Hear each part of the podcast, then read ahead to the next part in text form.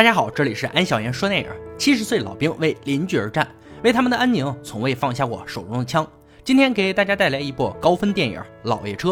庄重的教堂里正在举办一场葬礼，死去的正是华特老伴儿。华特曾经参加过朝鲜战争，退役后在福特汽车厂工作了五十年。战场上的残酷给他留下了很大的心理阴影，导致他的性格古板倔强，所以他总是独来独往，不愿意和别人接触。他看不惯两个儿子吃的大腹便便，更看不惯孙女的奇装异服，总是板着一张脸，对谁都没有好脸色。他的两个儿子对他很不满，不愿意将孤独的他接在身边一起住。他独自居住在密西根州小城的亚洲移民区，除了他居住的房子，还有一辆珍藏许久的老爷车。这辆车是他一九七二年收藏起来的，他很爱惜，不允许任何人动它。华特的老伴儿很清楚他不招人待见，临死前几个月拜托牧师多照顾他。还希望华特为年轻时的杀戮去教堂忏悔。华特看着刚从神学院毕业的牧师，心里很不屑，对他关心并不领情。但是牧师锲而不舍，依旧经常来看他。华特对他态度很不友好，甚至将他拒之门外。他的邻居是移民过来的中国苗族人，华特很看不惯他们杂乱草坪，更看不惯他们的生活方式。邻居家的女主人李丽独自带着两个孩子，姐姐小苏性格开朗，长得很漂亮，弟弟小涛性格懦弱，胆小怕事。面对当地小混混的欺负，小涛从来不敢有任何的反抗，而他的表哥却是这一代子扛把子。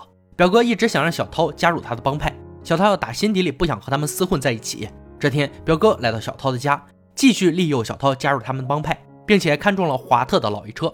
晚上，华特刚躺在床上，就听到了房车有动静，他赶紧起身，拿出许久不用的枪，来到外面。原来是邻居小涛在表哥的哄骗下来偷他的老爷车。胆小的小涛被华特吓得摔倒在地上。华特也被绊倒了，小涛趁机跑出了车房，偷车不成，表哥带着小弟们来找小涛的麻烦，几人强行把小涛带走。就在这时，华特端着他的长枪走了出来，几人看出华特确实不好惹，只能悻悻离开了。第二天一早，邻居们为了感谢华特，保卫了这里的安宁，给他送来了很多食物。华特还是那副谁也不屌的样子，对于小涛一家人的感谢也不为所动，冷冷地说：“只是不想让那帮人踩坏自己的草坪。”小苏很正式地向华特介绍了自己和家人，小涛也为偷车事件正式道歉。华特对这个偷车贼没有一点好感，也不打算原谅他。牧师听说此事，他认为华特不应该武力解决，报警才是最明智的选择。华特自认为在枪林弹雨中穿梭过，报警还不如自己解决。牧师劝他不要忘记曾经的战争和那些只能用杀戮才能拯救别人的办法。华特依旧觉得自己的行为没有任何不妥。他每隔半个月固定来理发店修剪头发。每次都会吐槽费用高，老板对这个抠门的老头也很不喜欢。回家的路上，他看到小苏正被几个黑人小流氓欺负，华特没有多想，上前吓走几个家伙，顺路把小苏带回家。路上，他对这个性格开朗的小姑娘改变了想法。华特第一次和别人说这么多的话，再也不排斥这个小丫头，甚至觉得两个人更像是朋友。慢慢的，他发现小涛也不是个坏孩子，相比这一代的小流氓，小涛心地善良，乐于助人。今天是华特的生日。儿子来看他，这次不同于往常，居然给他带了很多生活必需品。儿子很耐心的和他聊天，但是华特很快就听出儿子是想把他送去养老院，霸占自己的房子。华特气得面色铁青，把这个不孝的家伙赶出了家门，独自一人躲在门口喝着啤酒。小苏过来邀请他参加聚会，华特本不想去，发现自己的啤酒已经喝完了，家里的吃的也只剩下蛋糕和牛肉干。华特也不想惨兮兮的一个人过生日，跟着小苏来到他的家。苗族人很传统，规矩也很多，比如不能碰他们的头，因为苗族人认为头顶有灵魂；也不喜欢直视别人的眼睛，因为那样会让他们觉得不礼貌。华特对这些躲闪的眼神很不习惯。随后跟着小苏来到另一间屋子，这里的巫师和其他人不一样，他直勾勾地盯着华特看。巫师听过华特的英雄事迹，对他很感兴趣。他一眼就看出华特强势的外表下隐藏的脆弱。华特很孤独，甚至吃的东西都索然无味。生活的一点儿也不快乐，内心更不平静。华特愣住了，自己的亲人都不愿意深入的了解他，一个陌生人却轻易的看穿了他的伪装。华特看着屋子的人们，第一次觉得他们不再陌生，甚至有些可爱。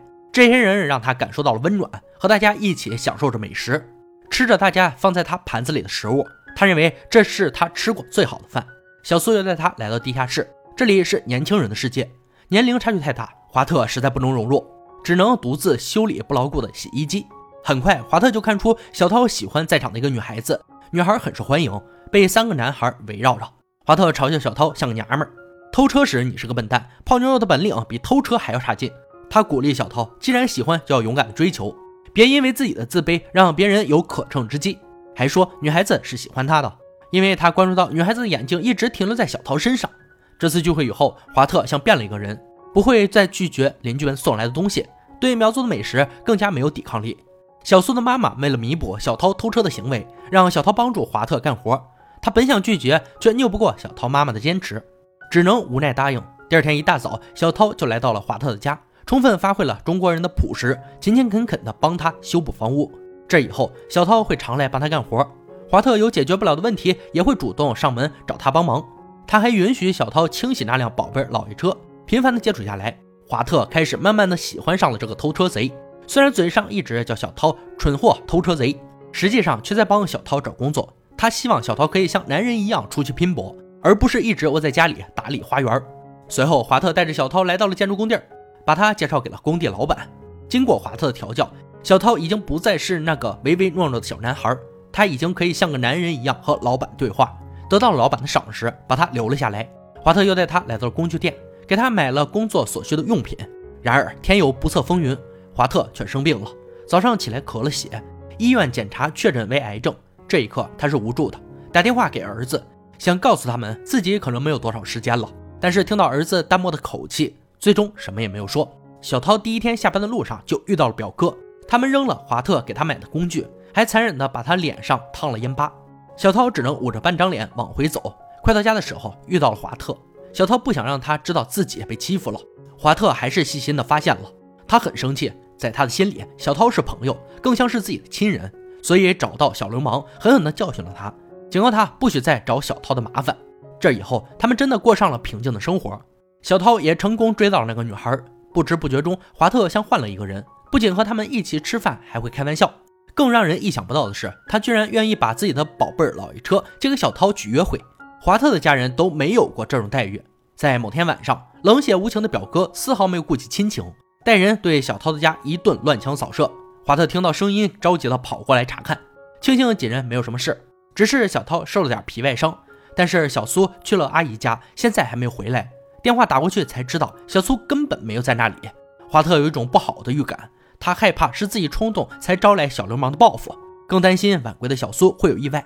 不久，小苏回来了，全身上下都是伤。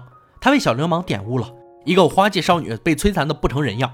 看到小苏的样子，华特手里的酒杯掉在了地上，他不敢相信这是真的，踉踉跄跄的走回家。他的情绪愤怒到了极点，砸了家里的东西。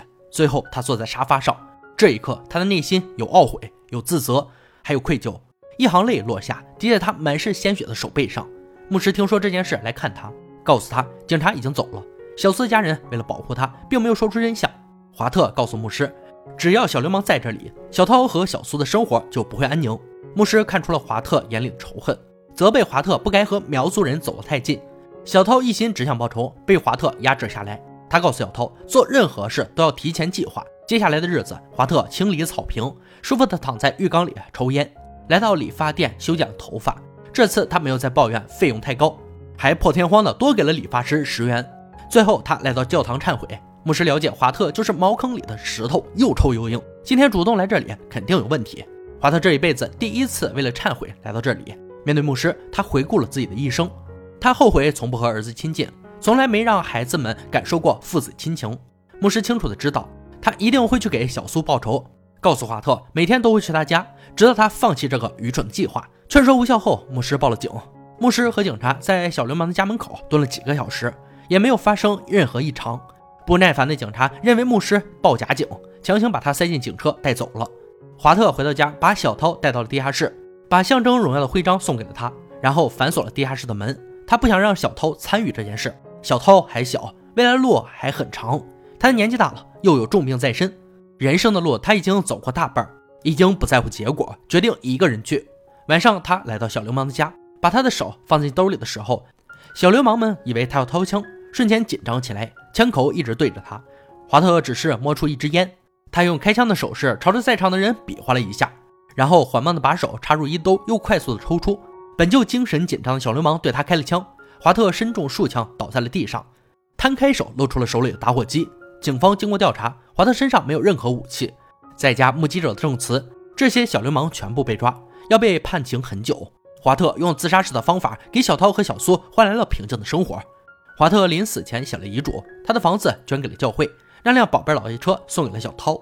看着开车的小涛和华特的狗，安哥很希望华特只是暂时离开，不久以后就回来。电影呢到这里就结束了。我惊叹于一个耄耋之年的老者还能拍出一部让我中意的电影。它像是一段弥留之际的颂歌，悠远而又绵长。年近八旬的克林特·伊斯特伍德重新披甲上阵。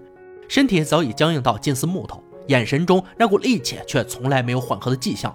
这便是一个迟暮老人的铮铮傲骨。即使腰盘再沉重，也不选择佝偻；即使双臂再无力，也不选择罢手；即使身心再疲惫，也要坚持战斗。老爷车又是一首精神的颂歌。好了，今天解说就到这里吧，让我们下期再见。